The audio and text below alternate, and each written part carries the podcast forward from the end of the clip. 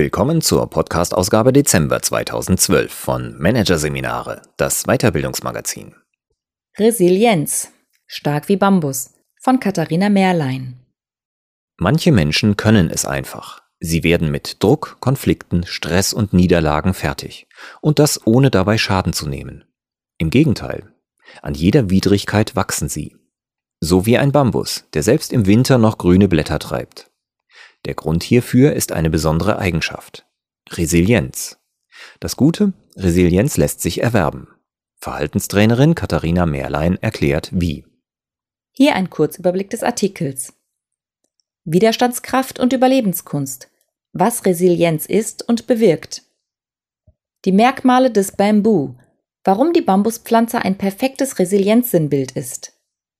Gehirnforschung. Warum sich Widerstandsfähigkeit lernen lässt. Komponenten der Resilienz. Was macht uns stark? Sich kennen, mögen und vertrauen über die Basis der Kraft. Stretchen statt krümmen. Warum wir unsere Fähigkeiten herausfordern müssen. Und Handlungsraum entdecken, wie ein Journalist ein Buch mit dem Augenlid schrieb. Als sich die Mutter das Leben nimmt, ist die Tochter 22 Jahre alt. Die junge Frau ist mit einem arbeitslosen Alkoholiker verheiratet hat zwei kleine Kinder und keinen Schulabschluss. Sie wuchs im Internat und im Erziehungsheim auf, denn ihr Zuhause wurde vom elterlichen Streit beherrscht und von der Schizophrenieerkrankung der Mutter. Deren Tod zieht ihr den letzten Boden unter den Füßen weg. Die Welt sieht für sie aus wie ein endlos langer Tunnel. Zwei Möglichkeiten hat sie nun. Aufgeben oder etwas tun. Sie handelt. Die junge Frau besinnt sich auf ihre innere Stärke und trifft die Entscheidung, für eine Zukunft nach ihren Vorstellungen zu kämpfen. Sie holt ihren Hauptschulabschluss nach, macht Abitur, absolviert eine Ausbildung, dann studiert sie. Psychologie, Soziologie, Publizistik. Inzwischen steht sie seit vielen Jahren erfolgreich im Berufsleben. Doch auf ihrem Weg ins Licht hat sie einige Weggefährten hinter sich gelassen. Eine Freundin ist unter ähnlichen Umständen zerbrochen. Sie sprang vom Hochhaus. Ein Freund starb an einer Überdosis Heroin. Und viele andere Bekannte von damals sind bis heute nie richtig auf die Füße gekommen. Wie ist das zu erklären? Dass die einen es schaffen, sich durchzukämpfen, während andere in gleicher Lage für immer an ihren Nöten verzweifeln, dieses Phänomen hat einen Ursprung, Resilienz. Das Wort vom lateinisch resilio, abprallen, zurückspringen, abgeleitet, kommt aus der Physik und steht in der Materialforschung für hochelastische Werkstoffe, die nach jeder Verformung wieder ihre ursprüngliche Gestalt annehmen. Die Verhaltensforscher haben den Begriff in den 90er Jahren auf den Menschen übertragen. Resilient ist, wer die emotionale Stärke aufbringt, sich von Stress und Krisen nicht brechen zu lassen, sondern aus jedem Unglück zu lernen und gerade durch die Leiterfahrung über sich hinauszuwachsen. Wer eine hohe Resilienzfähigkeit besitzt, kann selbst die furchtbarsten Erlebnisse zum Guten wenden und nicht nur seine Ausgangssituation wiederherstellen, sondern diese sogar verbessern. Mit anderen Worten, resilient ist, wer auch mit dem Kopf unter Wasser noch Perlen findet. Die beste Versinnbildlichung für Resilienz ist die Bambuspflanze. Ob eine lange Trockenzeit oder schwerer Schnee den Bambus belasten, ob der Wind ihn beugt oder er Hindernisse beim Wachsen überwinden muss. Der Bambus überlebt und wächst weiter, weil er all seine Kräfte immer wieder gezielt mobilisiert. Dabei gelingt es ihm sogar, das ganze Jahr über grüne Blätter zu entwickeln. Das Gute, das, was der Bambus schafft, kann ebenso jeder Mensch schaffen. Denn jeder von uns hat einen Bambu in sich, eine innere Widerstandskraft, die Fähigkeit zu Resilienz. Es gilt nur, diese Fähigkeit freizulegen, sie zu aktivieren, zu stärken und zu trainieren. Und das lohnt sich nicht nur für den Fall, dass mit Gewalt das Schicksal einschlägt.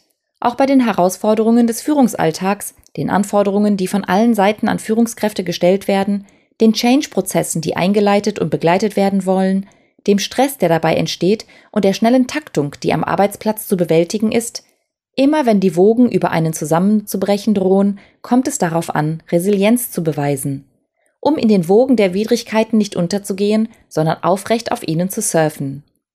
Wer seinen Bamboo entdecken, ihn pflegen und kräftigen möchte, muss sich daher vor Augen führen, Woraus erwächst die Fähigkeit zur Stress- und Krisenbewältigung? Genauer, aus welchen Komponenten setzt sich Resilienzfähigkeit zusammen? Insgesamt sind es Teile dreier verschiedener Bereiche, aus denen der Bamboo, also die eigene seelische Kraft, gebildet wird. Erster Bereich. Die Wurzeln der inneren Haltung. Bambus verwurzelt sich tief und weit verzweigt in die Erde. Das macht er so effektiv, dass man ihn fast nicht mehr los wird, wenn er einmal eingepflanzt wurde. Ganz klar, ohne feste Wurzeln keine Resilienz. Die Wurzeln resilienter Menschen liegen in der Art, wie diese das Leben und soziale Kontakte angehen.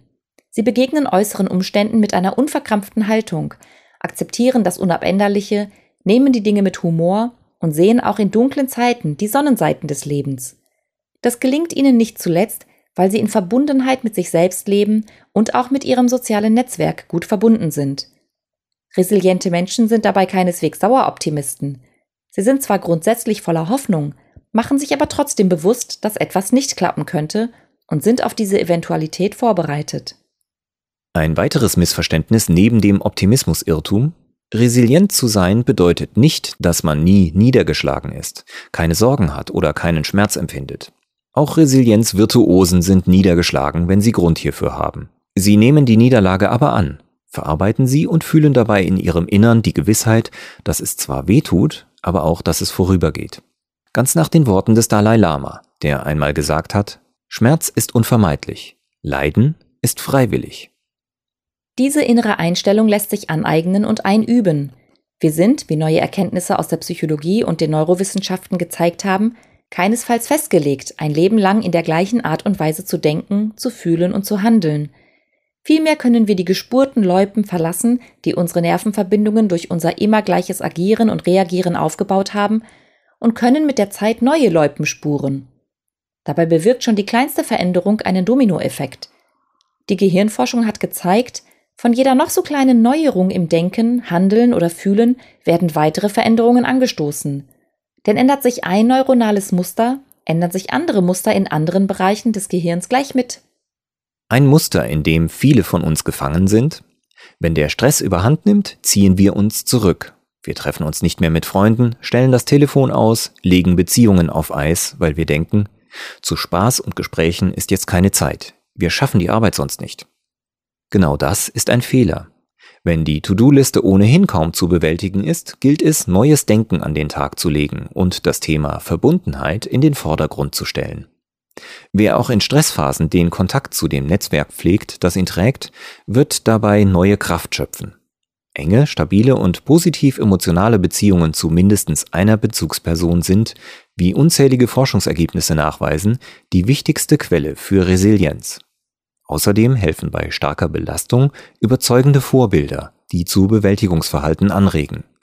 Eine gute Strategie ist zum Beispiel, Biografien von Menschen zu lesen, die drastische Situationen mit Erfolg überwunden haben. Zweiter Bereich. Die Stammelemente der Ich-Stärken. Wie groß auch immer eine Belastung sein mag, um ihr standzuhalten, ist es entscheidend, sich seiner selbst und der eigenen Stärken bewusst zu sein.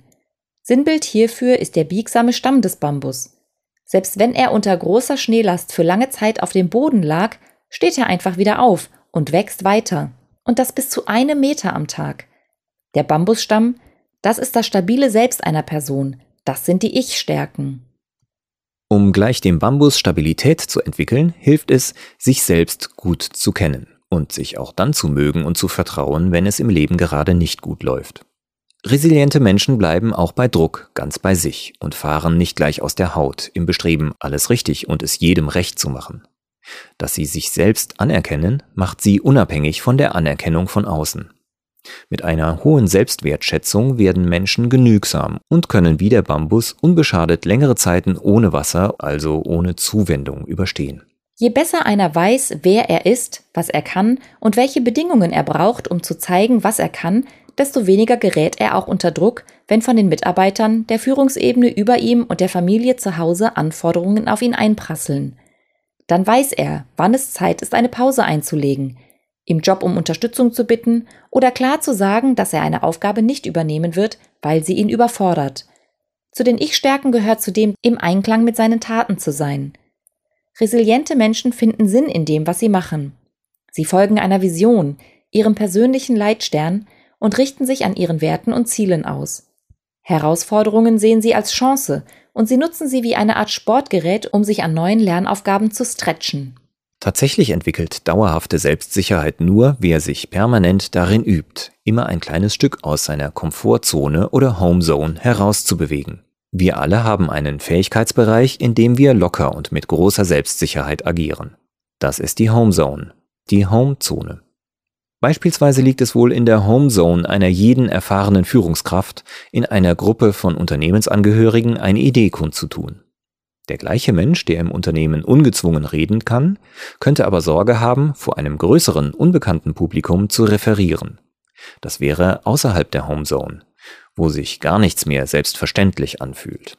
Nachvollziehbar also, wenn die Führungskraft, die hiervor Angst hat, sich keine großen Auftritte antut. Doch Vorsicht! Der Daueraufenthalt in der Homezone killt die Selbstsicherheit. Denn in der Homezone entwickelt sich ein Mensch nicht weiter. Und das nagt unterschwellig am Selbstvertrauen. Vertrauen in unsere Fähigkeiten gewinnen wir also, wenn wir diese Fähigkeiten kitzeln. Allerdings kommt es darauf an, sich Herausforderungen zu suchen, die in der an die Homezone angrenzenden Lern- oder Stretchingzone angesiedelt sind und nicht den persönlichen Panikbereich berühren. Mutet man sich gleich einen zu großen Schritt nach vorne zu, kann nämlich das Gegenteil passieren. Man ist vor lauter Angst nicht mehr bei sich und das Selbstbewusstsein bekommt einen Dämpfer. Ein wenig prickeln muss es allerdings. Nur dann dehnt sich die Homezone immer weiter aus. Die Panikzone wird immer weiter weggedrängt und schon bald gehört zur Homezone, was eben noch Panikzone war. Und je ausgedehnter die Homezone ist, desto resilienter lässt sich auf neue Herausforderungen reagieren. Dritter Bereich. Die immergrünen Blätter der Aktivität. Entscheidend in jeder schwierigen Situation ist natürlich, dass wir genügend Energie aufbringen können. Wir brauchen Kraft zum Handeln. So wie der Bambus die Kraft hat, das ganze Jahr über grüne Blätter zu tragen. Die immergrünen Bambusblätter kommen zwar heftig in Bewegung, wenn ein Sturm aufzieht, fallen aber nicht zu Boden. Sobald das Unwetter vorüber ist, wenden sie sich wieder der Sonne zu. Unsere Bambusblätter bzw. Energiespender sind selbstverständlich als erstes körperliche und geistige Vitalität. Zweitens aber auch das Wissen, dass wir uns durchsetzen können, wenn es wichtig ist. Drittens ist es das eigene Arbeitsumfeld, das einem Energie gibt oder eben nimmt. Denn da die meisten Menschen ihren Wert über Arbeit und Leistung definieren, ist der Arbeitsplatz ein wesentlicher Teil der eigenen Identität. So ist es kein Wunder, dass die Arbeitsumgebung starken Einfluss auf unsere Widerstandskraft hat. Umso wichtiger ist es, darauf hinzuwirken, dass wir uns bei der Arbeit wohlfühlen können. Und hierzu ist nicht selten der vierte Energiespender gefragt, einer, der gerne übersehen wird. Es ist die maximale Ausnutzung des eigenen Handlungsspielraums. Jeder sollte sich daher fragen, worauf fokussiere ich eigentlich meine Aufmerksamkeit? Auf das, was unabänderlich ist? Oder auf meinen Spielraum, den Bereich, den ich beeinflussen kann?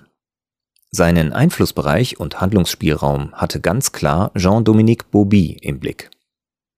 Der ehemalige Chefredakteur der Pariser Zeitschrift Elle erlitt 1995 einen Schlaganfall, in dessen Folge er zwar sein volles Bewusstsein behielt, sich aber nicht mehr rühren und nicht mehr sprechen konnte.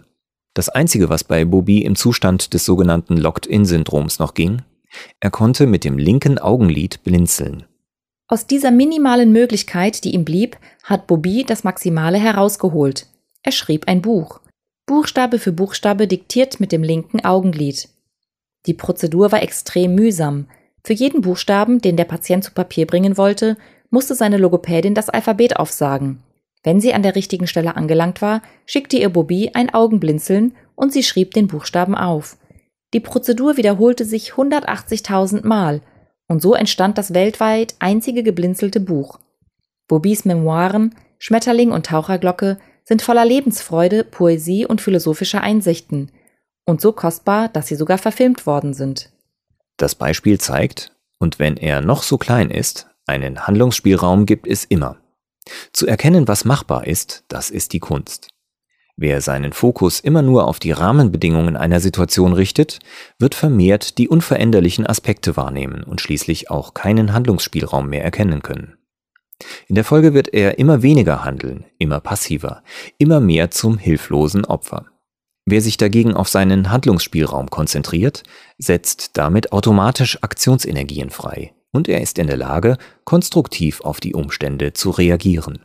Damit entsteht ein sich selbst verstärkender, motivierender Prozess, der den Handlungsspielraum immer weiter vergrößert. Die Folge? Man wird Gestalter der Umstände und immer resilienter.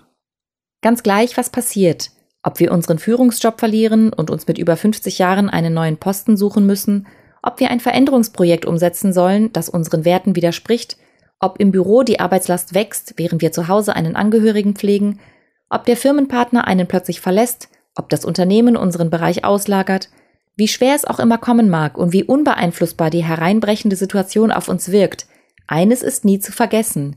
Wir selbst haben immer die Kontrolle über die Bedeutung, die wir einer Sache geben, den Fokus, den wir wählen und den Schritt, den wir als nächstes tun. Das beherzigte auch die 22-Jährige ohne Schulabschluss. Das war ich.